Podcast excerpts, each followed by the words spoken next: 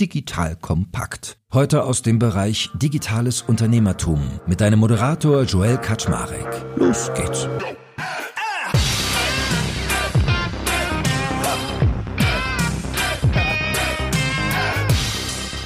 Hallo Leute, mein Name ist Joel Kaczmarek. Ich bin der Geschäftsführer von Digital Kompakt und heute kann ich meiner musikalischen Ader folgen, denn wir haben mit Flowkey ein sehr, sehr spannendes Unternehmen im Gespräch, wo der liebe Jonas Gößling da ist. Der ist dort Geschäftsführer und Mitgründer. Und vielleicht habt ihr euch damit auch schon mal beschäftigt. Mit Flowkey kann man Klavier spielen lernen. Ich habe mich mal an Gitarre versucht, also werde ich mit ihm heute mal viel diskutieren, was denn da so Parallelen sind und ob ich vielleicht mal online auf ihn umswitchen sollte, auf das schöne Klavier. Und natürlich interessiert mich aber, wie macht man sowas eigentlich? Also, wie ist es dazu gekommen, diese Geschäftsidee, wie ist die entstanden? Wie setzt man das um? Was für ein Produkt ist das eigentlich? Wie verkauft man das? Wie macht man Marketing? Wie sieht es auf der Finanzierungsseite Seite aus und, und, und. Also heute ein schöner, runder Deep Dive in die Welt von Flowkey. Ja, und that being said, lieber Jonas, es freut mich sehr, dass du da bist, von einem Musikfreund zum anderen und dann auch noch unternehmerisch tätig. Also moin, moin. Moin, moin. Vielen Dank, dass ich hier sein darf. Ja, und ich meine, die geneigten HörerInnen, die können dich ja nicht sehen, ich aber schon. Und du hast ja auch im Hintergrund so richtig schöne Eierkartons, sagt man ja eigentlich immer, also so Basotec-Platten an der Wand. Da sieht man den Musiker. War das bei euch ein bisschen so, dass ihr selbst irgendwie Musik macht oder wie seid ihr dazu gekommen zu dem Thema?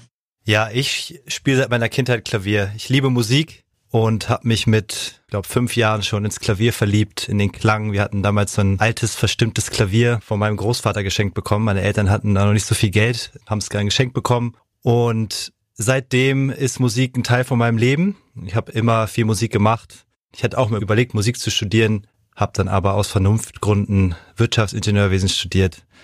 Musik hat mich nie losgelassen so bin ich dann auch auf die Idee gekommen, was in dem Bereich zu machen und mit Flowkey ist es dann auch geglückt. Ich wollte gerade sagen, hättest du mal Musik studiert, dann wäre was Vernünftiges aus dir geworden. So bist du wie ich hier ein Unternehmer geworden, wa? ja, vielleicht träume ich insgeheim auch noch davon, mal Musiker zu werden ich habe das ja so ein bisschen gehabt, ohne dass ich jetzt abschweifen will. Ich weiß noch, als Kind war ich immer großer Fan der Mini-Playback-Show und wollte auch immer auf die Bühnen dieser Welt. Und meine Eltern haben mich aber, speziell mein Vater, immer so ein bisschen sensibilisiert, so nach dem Motto, erst was machen, was Geld verdienen und dann kann die Kür kommen und so. War das ein bisschen so bei dir? Ich habe das eher selber für mich so entschieden, dass ich kein Profi-Klavierspieler oder Pianist werden will. Ich habe mich da einfach nicht so gesehen. Ja, aber Mini-Playback-Show kenne ich natürlich auch von früher. Ich war allerdings immer eher so der Außenseiter, der während die anderen Pokémon und Gameboy gespielt haben, habe ich klassische Musik gehört und Klavier geübt. Aber naja, es hat mir nicht geschadet. Okay, und dann hangeln wir uns das jetzt mal ein Stück weit durch. Also, äh, wie gerade angedroht, ich hatte immer Greg, meinen geliebten Gitarrenlehrer, der von meinem Gesangslehrer irgendwie kam, der hat mir versucht, Gitarre beizubringen. Und ich habe so gemerkt, boah, als Erwachsener ist halt sowas lernen auch echt nochmal schwerer als als Kind. Der hat mich immer aufgebaut und meinte, ey, nein, du bist richtig schnell und du bist richtig gut. Und ich sagte immer, okay, wenn ich jetzt schon richtig schnell bin, was muss dann erst so für den frustrierend langsam sein? Und wo ich jetzt natürlich darauf abziele, ist, wie ist denn das, wenn man Klavier lernt? Also wie lange braucht man dafür? Und dann kannst du ja mal so sukzessive beschreiben, wie ihr das mit eurer App macht.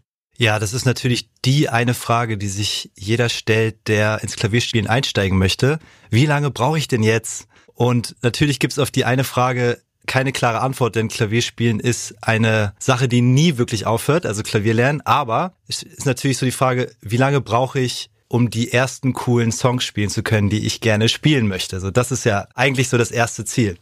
Und das geht wirklich mit Apps wie Flowkey oder auch anderen oder auch YouTube mittlerweile echt richtig gut und in einer akzeptablen Zeit. Also du kannst innerhalb von ein paar Wochen die Basics lernen und mit den Tools, die heutzutage existieren, deine ersten Songs spielen. Und natürlich hilft es dann auch ab einem gewissen Zeitpunkt, wenn du noch mehr in die Tiefe gehen willst, auch einen Lehrer dazu zu nehmen. Aber der Start kann auf jeden Fall sehr gut mit Apps und dem Internet passieren.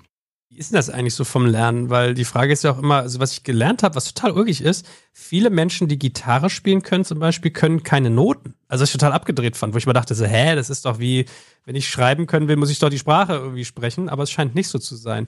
Muss ich Noten als erstes können, wenn ich Klavier lernen will? Du musst es nicht. Es ist aber für die allermeisten der Weg und es macht auch Sinn, Noten lesen zu lernen. Allerdings macht es auch genauso Sinn, sich mit Akkorden und mit dem Gehör zu beschäftigen. Und so kannst du auf der einen Seite nach Noten was spielen oder auch nach Akkordsymbolen und auf der anderen Seite auch, wenn du Lust drauf hast oder wenn es dir liegt, auch selbst ein bisschen improvisieren und nach Gehör dir einfach Tasten zusammensuchen, die gut zusammen klingen. Also es gibt diese zwei Ansätze, nach Gehör und nach Noten. Und es gibt in beiden Ansätzen Dinge, die einem helfen können. Es ist auch eine Typfrage, was einem am besten liegt. Und jetzt mach mal irgendwie von dem Geiste das Bild auf, weil wir sind jetzt ein auditives Medium. Das heißt, Menschen, außer wenn sie sich jetzt gerade Flowkey runterladen, sehen ja nicht, wie das Ding funktioniert. Wenn ich diese App aufmache, wie funktioniert es, dass ich damit Klavier lerne?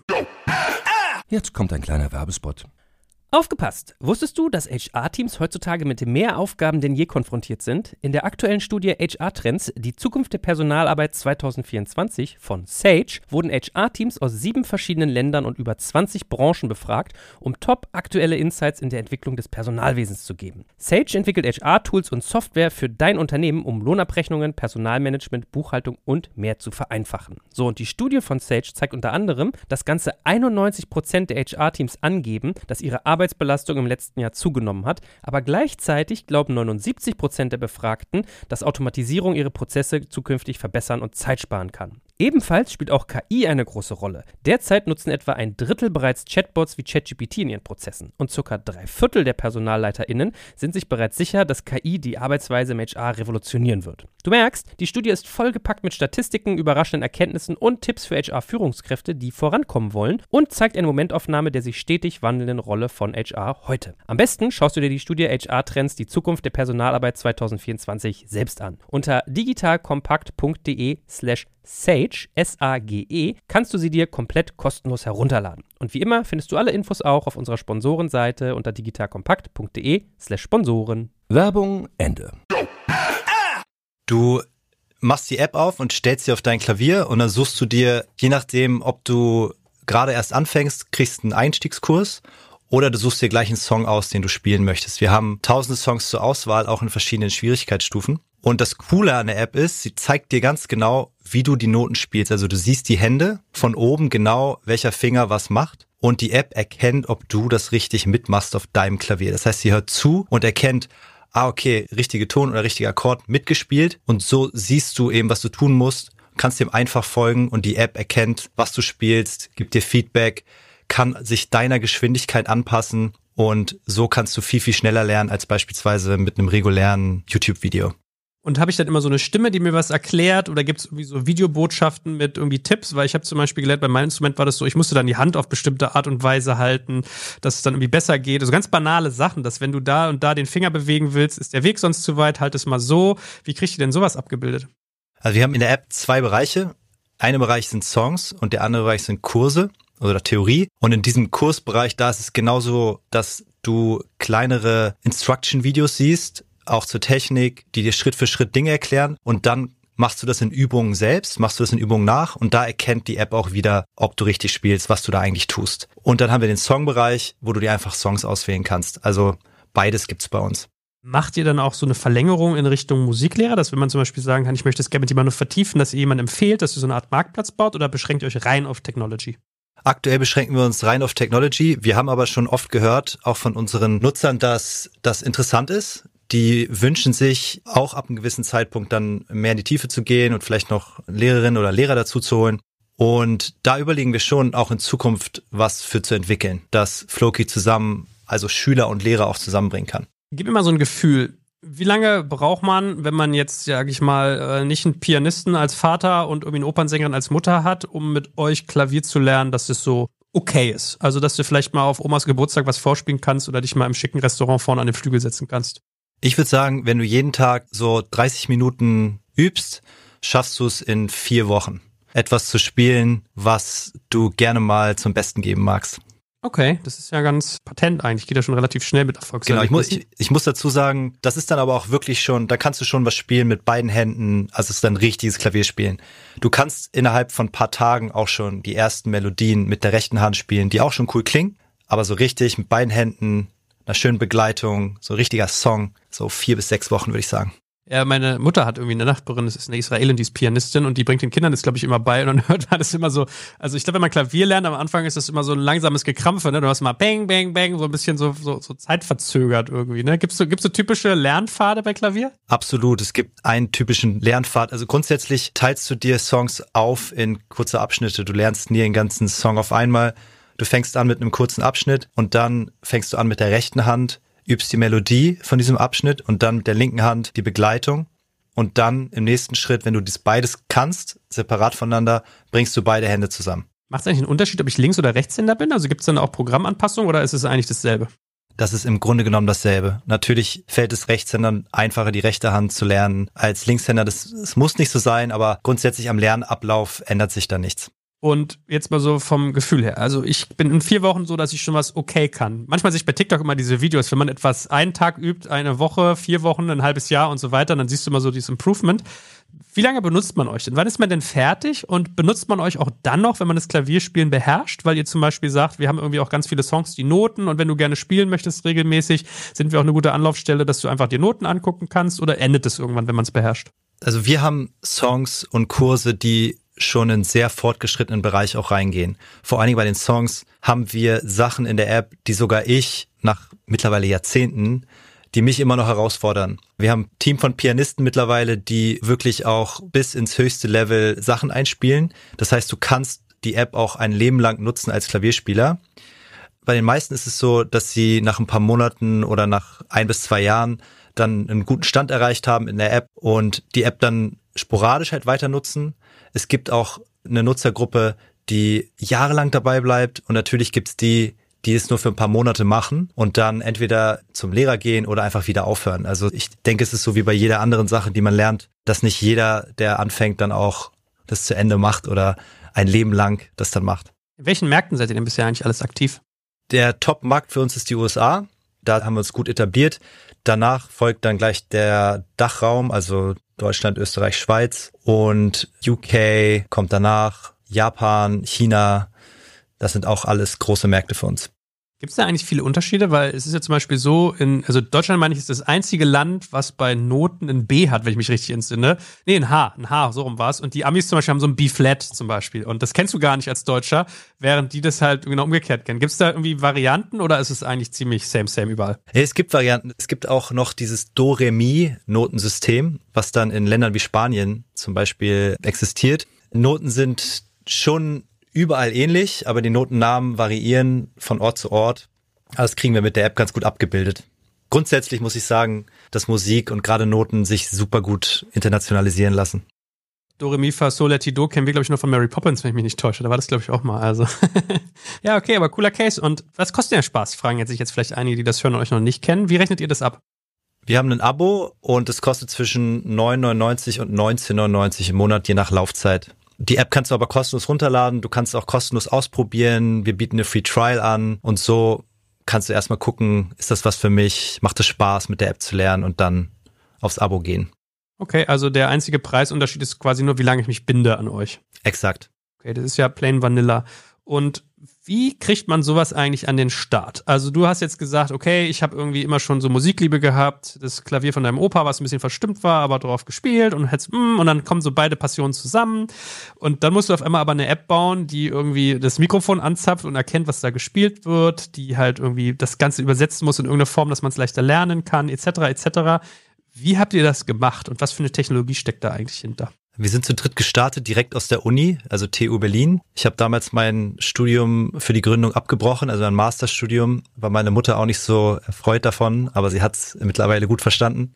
Wie sind wir gestartet? Also ich glaube, wie jedes Startup startet, rumprobieren. Wir haben unter uns dreien ganz gut die Stärken verteilt. Einer ist der technische Experte, andere eher Numbers Guy. Ich bin eher der kreative, Visionary. Und so haben wir uns ganz gut am Anfang als Team aufgestellt und haben dann einfach angefangen, das Produkt zu bauen, angefangen, das zu testen, Leute eingeladen, sind rausgegangen, haben die ersten Marketing-Sachen gemacht. Und so hat es peu à peu dann funktioniert. Die ersten Entwickler eingestellt und relativ schnell konnten wir dann auch die ersten Umsätze reinholen und profitabel werden. Das hat bei uns ganz gut funktioniert. Ist das Flowkey von heute eigentlich noch das, was es von 2014 war? Also ist das Grundprinzip gleich geblieben oder hat sich sehr viel geändert? Ja, witzigerweise ist das Grundprinzip gleich geblieben. Man hört ja immer, dass es dann Pivots gibt und doch wieder was ganz anderes gemacht wird. Aber bei uns war es wirklich so, der Kern, die Kernidee, wie das Produkt funktionieren soll, ist ziemlich gleich geblieben. Und auch die Kernidee, wie das Geschäftsmodell funktionieren soll, auch. Und mal so fürs Gefühl, also äh, korrigier mich. Ich habe gelesen, dass ihr momentan so in Richtung achtstelliger Umsatz macht, siebenstelliger Gewinn und circa 50 Mannequin und Weiblein bei euch arbeiten. Kommt das grob hin? Das kommt sehr gut hin, ja. Okay, und jetzt habe ich von dir schon gelernt, USA größter Markt, dann Dach und dann quasi so der Rest der Welt. Entspricht das auch eurem Fokus? Also versucht ihr euch gerade sehr stark auch auf USA zu konzentrieren oder wie richtet ihr euch momentan aus? Wir richten uns auch auf die USA aus, in unserem Marketing auf jeden Fall. Das ist aber auch so organisch so gewachsen, dass wir jetzt in den USA so groß waren oder so groß geworden sind, weil wir zu Beginn sehr viel über YouTube-Partnerschaften gemacht haben mit großen YouTubern und die waren eben sehr aktiv in den USA und dort auch sehr bekannt.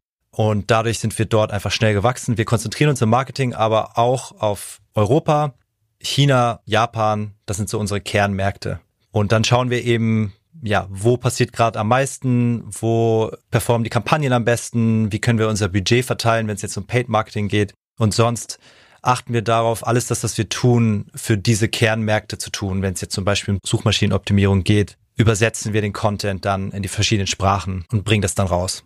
Kannst du den Teil eigentlich nochmal vertiefen, wenn du sagst, ihr habt mit YouTubern zusammengearbeitet, weil euer Produkt ist ja total charming, weil es ist so plain vanilla. Es ist genau klar, welchen Need es befriedigt quasi, also welchen Schmerz es lindert. Man hat ungefähr so ein Feeling, wie lange man da ist. Also ich lerne jetzt bei irgendwie 10 bis 20 Euro auf 12 Monaten macht man irgendwas zwischen 120, 200 Euro Umsatz schon mal safe. Aber es ist ja so, wie identifiziere ich Menschen, die gerne Klavier lernen wollen? Weil du könntest jetzt auch bei mir im Podcast irgendwie Werbung buchen und würdest bestimmt viele erreichen, aber du streust auch ganz viel. Wie war denn da euer Ansatz zu sagen, also gibt es da wirklich Piano-Influencer oder wie habt ihr das gemacht? Ja, es gibt Piano-Influencer. Es gibt bei YouTube recht viele Piano-Channels, die in dem Bereich was machen. Und wir waren das erste Unternehmen, was diese Menschen, diese Influencer angesprochen hat und mit denen Partnerschaften aufgebaut hat. Damals. Heutzutage sieht es natürlich ein bisschen anders aus, aber damals waren, waren wir wirklich die Ersten. Und die haben sich total gefreut, weil sie über YouTube nur sehr wenig verdient haben und recht schnell mit uns mehr verdient haben als mit YouTube.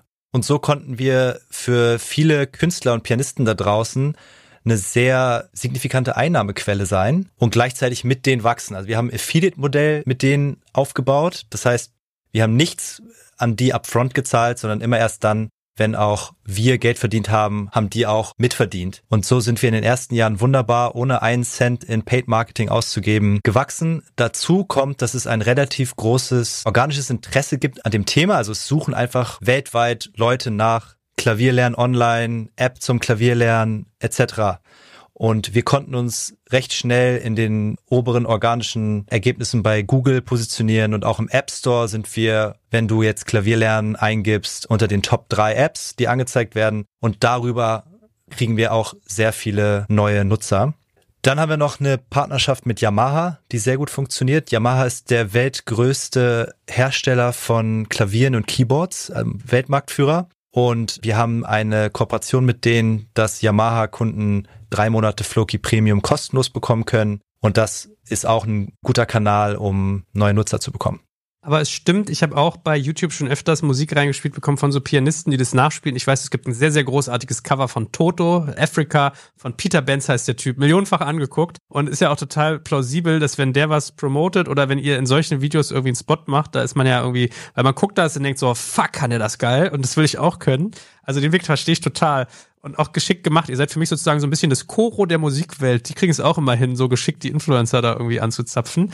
Bevor ich dich jetzt gleich noch zu Yamaha ein bisschen löcher, wie man das geschafft hat, habt ihr jetzt nicht mittlerweile so den Schmerz, dass dieser Bereich so elaboriert ist, dass das alles teurer wird? Also wenn ihr jetzt zu so einem Typen irgendwie hingeht oder einer Frau, die da irgendwie Piano spielt auf YouTube, dann glaube ich nicht, dass die sich noch mit Affiliate-Programmen irgendwie abspeisen lässt, oder? Das hast du wunderbar zusammengefasst. Ist genauso wie du sagst. Also jetzt haben wir ein Hybridmodell. Wir machen auch reine Influencer-Deals. Wir machen auch noch weiter Affiliate-Deals. Aber dieser ganze Kanal hat für uns aktuell nicht mehr die Bedeutung, die es mal gab. Wie habt ihr das mit Yamaha geschafft? Das ist ja ein mega Deal eigentlich. Ja, das war richtig cool. Auch eine witzige Story. Wir waren mal bei Hülle der Löwen und die haben uns gefragt, ob wir nicht das Piano stellen können für die Sendung. Und dann haben wir gesagt, klar, kümmern uns drum, haben bei Yamaha, wir hatten einmal so über eine Crowdfunding-Kampagne, die wir auch mal gemacht haben, kam mal so ein ehemaliger Yamaha-Manager auf uns zu. Und mit dem waren wir im Kontakt und dann haben wir den angeschrieben, meinten so, ja, wir kommen ins Fernsehen, Hülle der Löwen hat nicht vielleicht Yamaha Lust, einen coolen Flügel zu sponsoren für diese Fernsehsendung und das gemeinsam mit uns irgendwie zu machen? Und dann hat der wiederum seine alten Kollegen gefragt und die haben gesagt, ja klar, komm, lad die ein. Und dann waren wir bei Yamaha und haben uns da vorgestellt und die fanden das natürlich super, dass da ein junges Startup in dem Bereich was macht und dann auch noch ins Fernsehen kommt und gesagt, natürlich, wir supporten euch. Und so sind wir mit denen ins Gespräch gekommen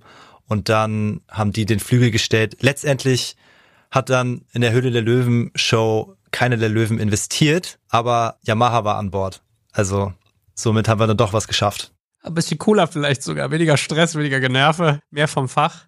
Aber krass, aus Japan kommt glaube ich Yamaha, ne? Genau, es ist eine japanische Firma, aber die haben auch eine Subsidiary hier in Europa und die sitzt in Rellingen, Nähe Hamburg. Ja, ich habe ja eine große Passion für Yamaha. Die meisten kennen das, glaube ich, nur von den Motorrädern. Aber meine erste Stereoanlage war von denen. Die habe ich bis heute noch. Also, ah, guck mal hier, Herzensthema, cool. Und wo du die Höhle der Löwen schon erwähnst, erzähl doch mal, wie das so war für euch. Also, was hat euch das auch gebracht? Weil ich fand gerade in den Anfangstagen hat man ja oft den Eindruck, man geht da vielleicht manchmal auch eher hin, um die Publicity mitzunehmen und will gar keinen von den fünf Nasen, die da sitzen, äh, irgendwie haben. Ähm, wie war das denn bei euch?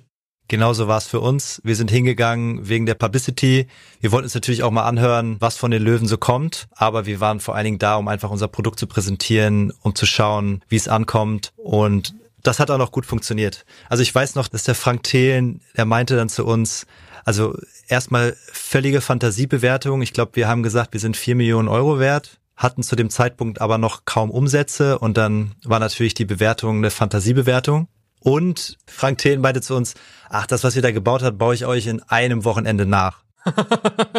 naja, also bei den Löwen und Löwinnen kam das Ganze dann wohl nicht so gut an, aber wir haben uns danach eigentlich umso besser entwickelt und heutzutage wären wir, glaube ich, dann doch ein ganz gutes Investment gewesen. Ich hätte mir das auf jeden Fall angeguckt. Also hallo. Aber gut. Manchmal wird bei denen auch irgendwie Unfreundlichkeit mit Kompetenz verwechselt, muss man ehrlicherweise mal sagen. Also jetzt mal unabhängig vom einzelnen Individuum habe ich manchmal den Eindruck, wenn man was sehr barsch vorträgt, dann nehmen die Leute das immer gerne so, als wenn es kompetent wäre. Okay. Ja, aber krass, hat sie denn auch so Tage gehabt hier, dass euch drei Tage ineinander mal irgendwie der Server um die Ohren flog? Weil das war ja speziell damals eigentlich noch so ein richtiger Reichweitenbringer, oder?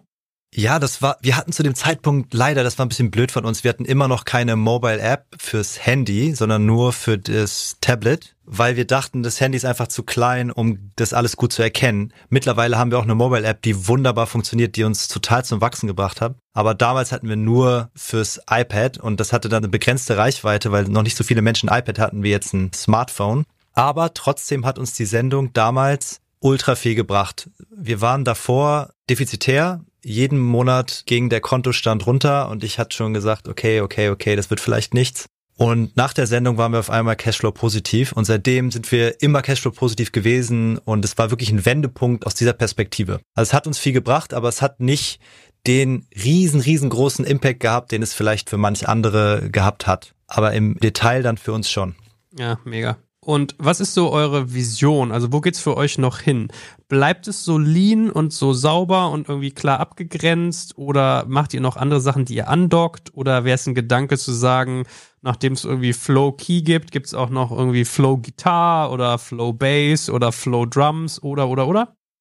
Wir haben häufig darüber nachgedacht, in andere Instrumente reinzugehen und Flow Bass zu gründen oder Flow Tab oder wie auch immer und haben uns immer wieder gesagt, wir bleiben fokussiert auf den Markt Klavier, weil es gibt noch so viele Möglichkeiten und wir gehen noch mehr in die Tiefe. Und wir haben uns irgendwann entschieden, wir werden die globale Piano Learning Company und wir gehen einfach tiefer in den Markt rein. Das heißt, was hält eigentlich Menschen davon ab, überhaupt mit dem Klavierspielen zu beginnen? Die meisten, die davon träumen, Klavier zu spielen, haben zum Beispiel noch gar kein Klavier. Und wir sehen jetzt schon, dass sich viele Leute bei uns anmelden, die gar kein Klavier haben, die noch kein Instrument haben und die App gar nicht richtig nutzen können. Das heißt, als nächstes wollen wir auf jeden Fall hier ein revolutionäres Angebot machen, dass jeder Nutzer bei uns auch zusätzlich zur App ein Klavier oder Keyboard bekommen kann mit der Subscription. Das ist so unser nächster Schritt, um einfach jedem Menschen wirklich das Klavierspielen zugänglich zu machen. Und dann haben wir auf jeden Fall in den nächsten Jahren noch vor, weitere Produkte und Services für Menschen in die Welt zu bringen, die Klavier spielen wollen. Da gibt's einfach noch viel, was man machen kann. Und ja, wir sind quasi die Klavierbrand. Wäre nicht aber auch ganz interessant gewesen zu sagen, ihr nehmt eure Technologie, lizenziert die in eine Tochterfirma und dann sucht ihr euch ein Gründerteam. Das eine lasst ihr irgendwie Gitarre machen, das andere Schlagzeug, das andere Bass und so weiter und so fort. Also habt ihr über sowas mal nachgedacht, so verrückt, oder war das trotzdem auch so eine Defokussierungsangst?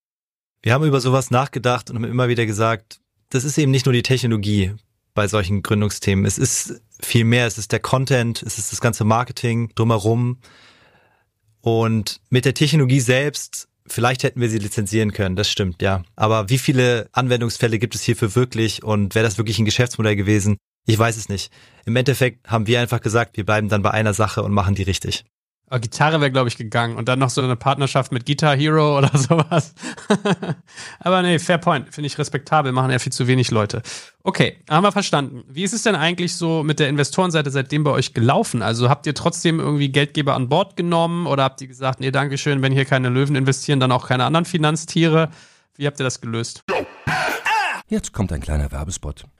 Aufgepasst! Wusstest du, dass HR-Teams heutzutage mit mehr Aufgaben denn je konfrontiert sind? In der aktuellen Studie HR Trends, die Zukunft der Personalarbeit 2024 von Sage, wurden HR-Teams aus sieben verschiedenen Ländern und über 20 Branchen befragt, um top aktuelle Insights in der Entwicklung des Personalwesens zu geben. Sage entwickelt HR-Tools und Software für dein Unternehmen, um Lohnabrechnungen, Personalmanagement, Buchhaltung und mehr zu vereinfachen. So, und die Studie von Sage zeigt unter anderem, dass ganze 91% der HR-Teams angeben, dass ihre Arbeit Arbeitsbelastung im letzten Jahr zugenommen hat, aber gleichzeitig glauben 79 Prozent der Befragten, dass Automatisierung ihre Prozesse zukünftig verbessern und Zeit sparen kann. Ebenfalls spielt auch KI eine große Rolle. Derzeit nutzen etwa ein Drittel bereits Chatbots wie ChatGPT in ihren Prozessen und circa drei Viertel der PersonalleiterInnen sind sich bereits sicher, dass KI die Arbeitsweise im HR revolutionieren wird. Du merkst, die Studie ist vollgepackt mit Statistiken, überraschenden Erkenntnissen und Tipps für HR-Führungskräfte, die vorankommen wollen und zeigt eine Momentaufnahme der sich stetig wandelnden Rolle von HR heute. Am besten schaust du dir die Studie HR-Trends, die Zukunft der Personalarbeit 2024 selbst an. Unter digitalkompakt.de slash Sage, S-A-G-E, kannst du sie dir komplett kostenlos herunterladen. Und wie immer findest du alle Infos auch auf unserer Sponsorenseite unter digitalkompakt.de slash Sponsoren. Werbung Ende.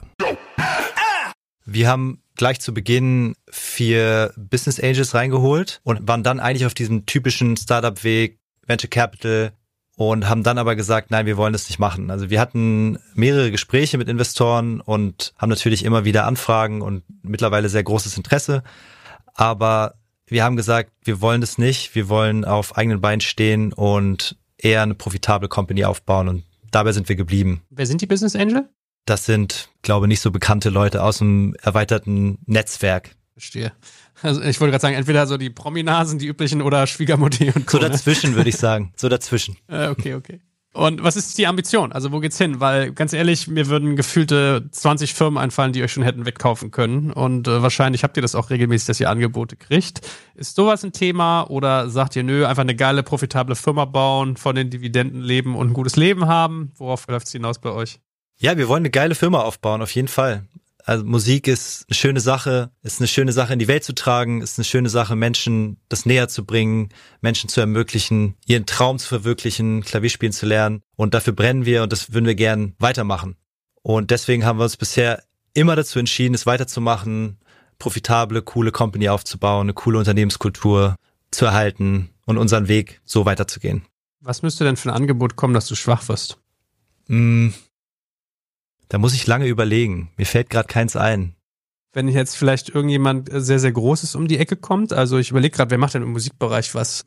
Yamaha könnt ihr euch selbst direkt aufkaufen oder so ein Ableton oder vielleicht, ich weiß gar nicht, ob Adobe was im Musikbereich macht, die machen eher so Videoschnitt und solche Sachen, aber irgendjemand Großes kommt und sagt, er bringt euch so, oder Apple, sag mal, Apple will euch kaufen aus irgendeinem verrückten Grund, weil die auch was machen will. Gäbe es hier so eine Traumcompany, wo du sagst, da würdet ihr schwach werden? Also ich habe ja den Tim Cook dieses Jahr getroffen Oha. Der war ja in Berlin neulich, letztens im September und hat sich auch Floki mal angeschaut im Apple Store. Das war schon cool, den mal zu treffen, aber er hat uns jetzt kein Kaufangebot gemacht. Von daher. Na gut, was nicht ist, kann ja noch werden. Aber finde ich ja auch recht respektabel, wenn man da Überzeugungstäterin ist. Und wenn es nah an der Passion ist, auch echt, echt cool. Wie ist denn so die Wettbewerbslage eigentlich in eurem Feld? Also, wie viele Unternehmen gibt es, die Piano-Apps machen? Ich würde mal schätzen, es gibt so eine halbe Million irgendwie so Wald- und Wiesendinger und dann so vier, fünf gute. Gut zusammengefasst. Es gibt sehr viele sehr schlechte Apps oder kleine Apps, ja, wo du dann irgendwie auf dem Smartphone irgendwelche Übungen machst, aber die nicht so richtig mit dem echten Klavier zusammen funktionieren. Und da gibt es ein paar, die auch technologisch was aufgebaut haben. Und unser größter Wettbewerber ist die Simply Piano App. Die ist von dem Unternehmen Simply, mittlerweile, die haben sich umbenannt, die hießen früher Joy Tunes, jetzt heißen es Simply, kommen aus Israel und die haben einen sehr game-fokussierten Ansatz. Ist eher so ein Game, also sehr so wie Guitar Hero, nur fürs Klavier. Wir haben eher den Ansatz, so ein bisschen seriöser, dass du es wirklich lernst, dass wir dir wirklich zeigen, wie du Klavierstücke spielst, die du kennst, die du gerne vorspielst. Bei Simply Piano ist dann eher so, dass eine Band im Hintergrund läuft und du dann mit der Band quasi zusammen so ein paar Sachen spielst.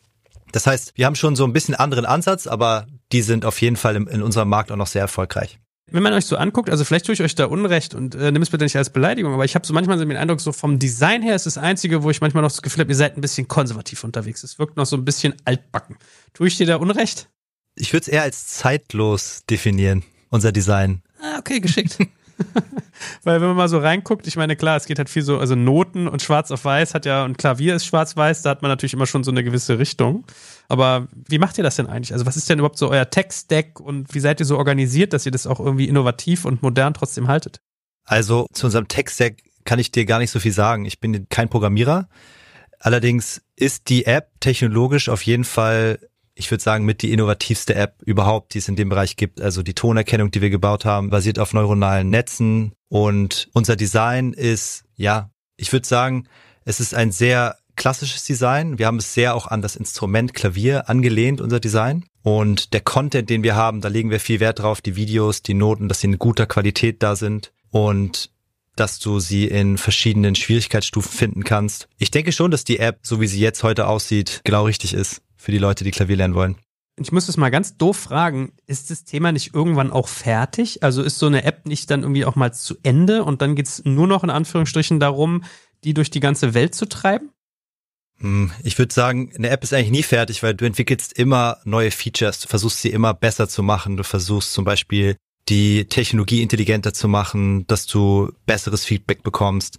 Du versuchst die UX zu personalisieren, dass jeder Nutzer die App ein bisschen anders erlebt, dass du andere Songs angezeigt bekommst, dass du andere Kurse angezeigt bekommst, dass sie dich besser begleitet. Und natürlich gibt es noch zusätzliche Sachen, die du neu entwickelst, die du an die App ranbaust. Also ich würde eigentlich sagen, ein gutes digitales Produkt ist nie wirklich fertig. Genauso wie ein gutes physisches Produkt gibt es ja dann auch neue Versionen von einem und demselben Produkt. Und wie ist es so, wenn du sagst, es hat jetzt eigentlich nachgelassen, dass ihr mit den Influencern auf YouTube baut, also da, da muss man ein bisschen andere Wege jetzt gehen, habt ihr aber eine Anpassung vorgenommen. Was sind denn jetzt so mittlerweile eure relevantesten Marketingkanäle? Also Paid Marketing ist natürlich sehr wichtig für uns. Auf TikTok sind wir sehr erfolgreich, Facebook, Instagram weiterhin und Apple Search Ads, Google Ads haben wir auch einen ganz guten Weg gefunden für uns. Und Daneben haben wir weiterhin die Kooperation mit Yamaha, wo wir neue Dinge machen. Wir kommen jetzt ins Packaging. Also das heißt, wenn du dein neues Keyboard oder Klavier kaufst und das auspackst, dann sind wir auch gleich mit dabei. Ja, ansonsten machen wir weiterhin unsere Suchmaschinenoptimierung, weiten die aus, die Strategie, internationalisieren das, bauen Content Hub auf, machen Content Marketing und spielen eigentlich so die ganze Klaviatur des Online-Marketings. Und es läuft ganz gut. Also neben Podcast-Werbung, was ich euch natürlich noch mhm. empfehlen würde, äh, kommt mir gerade noch als Gedanke, ist es auch so ein Thema, dass ihr mal hingeht und sagt, Elton John, Billy Joel, Lang Lang, irgendwie so richtige, so Granden unterschiedlicher Segmente. Also die haben natürlich halten all die Hand auf und viele von denen haben es gar nicht nötig und sind musikalisch so also so unfassbar auf dem Olymp, dass die Kommerzialisierung ihrer Kunst gar nicht in Betracht ziehen, ja. Aber per se macht ihr ja so als Mission schon was sehr, sehr cool ist. Weswegen ich mir so vorstellen könnte, dass eigentlich so Promis für euch auch ein Thema sein könnten. Ist das was oder eher nicht so? Doch, auf jeden Fall. Es ist was, was wir uns anschauen. Ich muss sagen, ich bin nicht so 100% überzeugt, wenn kleine Startups sich recht früh so schmücken mit großen Promi-Gesichtern oder kleine Unternehmen weil am Ende kann es sein, dass das Unternehmen dann einfach nur noch mit diesem einen Menschen assoziiert wird. Und ich glaube, das kann auch eine Gefahr sein. Ich glaube, es ist nicht immer der richtige Weg, das zu tun. Wenn man eher eine kleine Brand ist, jemand Großes zu nehmen und sagen, hey, das ist jetzt unser Gesicht, das kann auch nach hinten losgehen. Aber natürlich schauen wir uns das an. Wir sind aber, muss ich auch noch dazu sagen, wir sind ja nicht VC gefundet. Das heißt, wir haben jetzt nicht irgendwie 50 Millionen, die wir in Marketing investieren können, wo wir einfach mal sagen können, hey Elton John, möchtest du nicht für 5 Millionen Euro was mit uns zusammen machen oder für 10? Das heißt, wir schauen uns immer ganz genau an, was funktioniert für uns, wie können wir profitabel wachsen und das machen wir dann. Gut, ich meine, wenn ihr sagt, ihr macht irgendwie siebenstelligen Gewinn im Jahr, also ich glaube, wenn man an die AIDS-Stiftung von irgendwie Elton John jetzt was spendet und sagt, lass uns mal eine geile Gala machen oder sowas, also wüsste da Leute, die dir helfen können zumindest. Okay, dann lass uns mal sprechen. Aber ich finde, ihr habt einen sehr schönen bodenständigen Ansatz. Euer Produkt ist ja eigentlich aus Geschäftsmodellsicht ein Träumchen. Erinnert mich lustigerweise, man hat immer so Vergleichsbilder im Kopf. Beim Influencer-Marketing habe ich so Coro im Kopf gehabt. Beim Core-Product denke ich irgendwie an Snox. Ich weiß nicht, ob du die kennst, die so Socken und Unterwäsche mhm. nur verkaufen. Ja. Weißt du, das ist so E-Commerce reduced to the max und ihr seid irgendwie bei Musik so reduced to the max und das aber noch viel charmanter, weil ihr seid Software, ihr seid quasi, was das Inventar angeht, straight from the start international äh, vermarktbar. Vielleicht musst du ein Video mal auf Englisch und auf Arabisch oder sowas texten, aber ansonsten ist es ja zeitloser Content. Der ändert sich ja nie, ja. Ich verstehe gar nicht, dass man als Investor da bei Höhle Löwen gesagt hat, ist kacke. Also ja, vielleicht kannst du ja nochmal den Frank fragen, falls du ihn kennst. Ja, es war, glaube ich, eher good for you, hätte ich wahrscheinlich im Nachhinein eher gesagt. Nein, ich mag die ja eigentlich alle ganz gern, aber mit allem Respekt vor den Menschen, das ist halt ein sehr spezielles Konstrukt da mit Höhle. Auf jeden Fall. Aber ich denke, dass viele Startup-Teams, die da hingehen, das auch wissen und das dann auch sportlich nehmen und alle Seiten das eigentlich auch im Endeffekt dann wissen, was da abgeht. Und jetzt gib uns nochmal nach hinten raus zwei Dinge. Wenn du mal so zurückblickst, was waren irgendwie für euch krasse Learnings, wo du gesagt hast, oh wow, das hätten wir am Anfang unserer Reise nicht gedacht. Da haben wir irgendwas echt Spannendes entdeckt. Oder so, weißt du, so Findings, Learnings, so, so ein bisschen so ein, so ein Trüffel, der euch untergekommen ist. Also, ich muss sagen, ein Trüffel, der uns untergekommen ist, ist, dass man als Startup nicht den Weg gehen muss, Investorengelder einzusammeln. Das dachte ich immer, deswegen bin ich am Anfang auch diesen Weg gegangen, weil ich keine Alternative kannte. Aber also mit vielen Geschäftsmodellen ist es möglich, Cashflow positiv zu werden, wenn man es drauf anlegt und dann aus eigener Kraft zu wachsen. Und ich glaube, das ist auch für viele Gründerinnen und Gründer der bessere Weg. Es gibt natürlich Geschäftsmodelle, wo das nicht geht, aber ich denke, es geht für viel mehr Geschäftsmodelle, als man allgemein so denkt. Das ist eine Sache, die wir herausgefunden haben. Hey, man muss nicht diesen Weg gehen, den man überall sieht. Man kann auch seinen eigenen Weg gehen, einen eigenen Weg finden. Okay, und zweite Perspektive geht so nach vorne, also einmal Blick nach hinten, einmal Blick nach vorne, obwohl man ja im buddhistischen Sinne eigentlich mal eher im Hier und Jetzt sein soll. Man unterschätzt ja immer, also man überschätzt immer, was man in zehn Jahren leisten kann und man unterschätzt aber, was man in fünf Jahren leisten kann. Was glaubst du, wo ihr in fünf Jahren stehen werdet? Ich glaube, dass wir in fünf Jahren so als weltweites Synonym für Klavierspielen bekannt sein können. Seid ihr das nicht jetzt schon? Ich denke nicht. Nein, sind wir noch nicht. Also wir sind noch nicht bekannt auf der ganzen Welt. Wir sind noch nicht als Brand bekannt und wir können noch viel, viel mehr tiefer in diesen Markt reingehen. Ja, hey, cool, Jonas. Ist doch ein mega Schlusswort. Also, cooles Ziel. Wünsche ich euch ganz viel Erfolg für. Ich finde, ihr seid auf einem coolen Modell unterwegs, bodenständig. Deswegen, also ich, heute habe ich mal gar nicht so viel zu kritteln. Danke dir ganz herzlich für das nette Gespräch mit dir und drück euch beide Daumen. Dankeschön. Danke fürs Zuhören beim Digital Kompakt Podcast. Du merkst, hier ziehst du massig Wissen für dich und dein Unternehmen heraus. Wenn du mit uns noch erfolgreicher werden möchtest, abonniere uns auf den gängigen Podcast-Plattformen. Und hey, je größer wir werden, desto mehr Menschen können wir helfen. Also erzähl doch auch deinen Kolleginnen und Kollegen von uns. Bis zum nächsten Mal. Jetzt kommt ein kleiner Werbespot.